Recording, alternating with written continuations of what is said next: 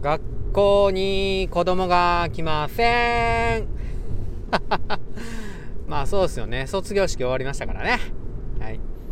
もうこうなってくると教員としてはもうオフモードですよね。うん。ただまあめっさ仕事ありますけど。はい、もうあの校舎内ではセッター履いて、えー、で、ね、親指と人差し指足のねガッて鼻をつまんでで歩いてますけどね。はい。いや今日も会議がありましたね。あの公務文書とか公務文書って先生の世界でこの仕事は誰がやるみたいなね分けるやつなんですけどあるんですかね。あのビジネス界でも文章っていうかね、はい、公務文書公務の分け方みたいな。それの会議やったり、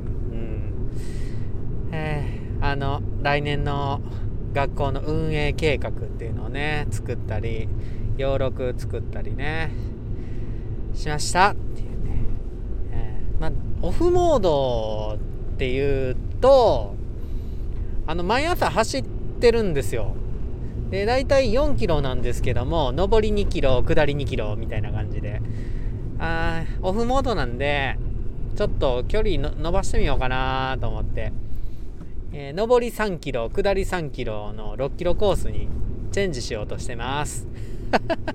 で今日は6キロね走ったんですけどあのその走ってる中でちょっとハマってることがあって行きにね走りながらゴミを発見するんですよ。でたくさん発見できるんですけどもその中で一番大きいやつを1つぐらいかなって1つだけ帰りのね、えー、袋っていうかね あの帰りの下りの時に拾って帰ってくるっていう。ゴミ拾うって、まあ、あの、ね、人にバレずにやるんですけども、で、バレずにやるっていうかね、見せびらかさないですよね。でも、なんていうか、そういうことって、ちょっとなんていうか、内緒でね、誰にも内緒でやる、ちょっとしたいいことって、なんかほんわか温かいじゃないですか。で、自分の中だけにある温かさなんで、何て言うんかな。あのおきおきになった炭っていうか赤く燃えるような炭で結構長持ちするんですよね。そのなんていいことした感。地球にとってさ一個ゴミがなくなったっていうとやっぱり一個いいことしたような感じになってね。ちょっと自分ってええやつみたいな感じで思えるんですよね。